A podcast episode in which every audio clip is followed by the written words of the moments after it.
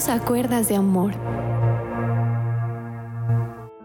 Un cordial saludo a todos ustedes y sean muy bienvenidos. Bueno, nadie es ajeno a lo que nos está aconteciendo aquí en nuestra nación, Colombia. Pero la palabra de Dios nos dice que en medio de la preocupación, en medio de toda situación difícil, elevemos nuestro corazón a Dios. ¿Y qué es la preocupación? Bueno, la preocupación es un estado de desasosiego, inquietud o temor producido ante una situación difícil. Y creo que esto de preocupación, de estrés, de angustia, desasosiego, inquietud, temores por una cosa, por la otra, pero hoy te quiero decir que en medio de todo esto, el Señor nos habla a través de su palabra. ¿Qué debemos de hacer? Así que mis queridos oyentes, dice así la palabra de Dios en Filipenses capítulo número 4, versículo 6 al versículo número 7 que dice así. No se preocupen por nada, en cambio, oren por todo. ¿Qué dice Dios? No se preocupen por nada. En cambio, oren por todo. Orar. Díganle a Dios lo que necesitan y denle gracias por todo lo que Él ha hecho.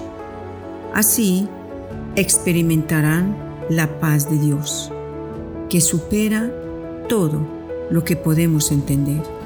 La paz de Dios cuidará su corazón y su mente mientras vivan en Cristo Jesús. Aquí Dios, a través de su palabra, nos dice, ante toda situación difícil, hay una salida. Y esa salida se llama oración. Muchos preocupados, ¿qué pasa mañana? ¿Qué viene más tarde? Todo esto nos va a enfermar por eso el Señor nos hace un llamado. El llamado no es a ponerme las manos en la cabeza, comerme las uñas, renegar, protestar, maldecir. No, el Señor nos manda a que vengamos en la quietud y en esta calma depender de Dios. La Biblia dice muy clara y es tan real su palabra que dice, vana es la ayuda del hombre. Sí, cuando el Señor nos habla en su palabra, que la ayuda del hombre es vana porque el único que tiene el control de todo es Dios, entonces vamos a la oración, porque cuando dice que vana es la ayuda del hombre, todos necesitamos de Dios y vamos a Él, porque su palabra suma de toda la verdad nos va a dar la salida y es creyendo a la oración. La palabra de Dios nos dice en el Salmo 108, en el versículo número 12, Danos ayuda contra el adversario, porque vano es el auxilio del hombre. Así es. En Dios habla hoy, dice, ayúdanos contra el enemigo pues nada vale la ayuda del hombre, no. Y en nueva traducción viviente dice, por favor, ayúdanos contra nuestros enemigos, porque toda la ayuda humana es inútil. Y es así. Nosotros tenemos una dependencia totalmente de Dios. La Biblia dice, la ayuda humana resulta inútil. Ayúdanos, Señor, a vencer al enemigo de la preocupación, de la angustia. Vamos a orar.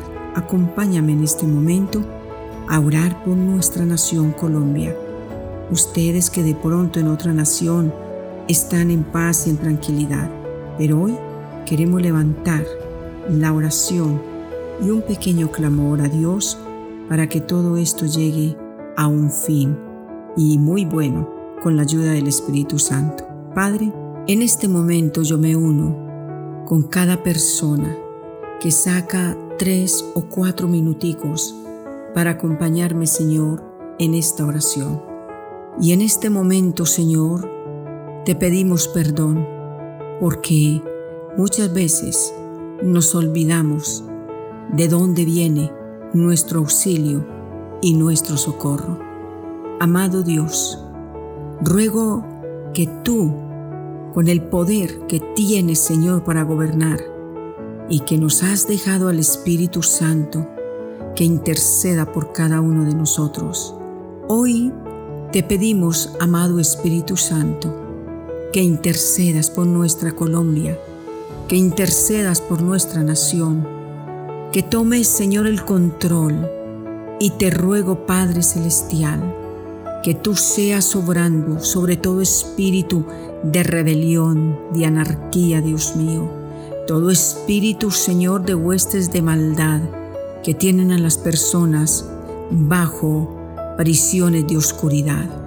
Nuestra lucha no es contra ellos, nuestra lucha es contra ese espíritu de muerte que ronda, ese espíritu de contienda, ese espíritu de división. Padre, nos acercamos ante el trono de tu gracia para hallar el oportuno auxilio como lo dice tu palabra. Tu palabra dice que nos acerquemos a ti. Nos acercamos y te decimos, Señor, envíanos ayuda desde tu santuario y desde Sión tú nos sostienes.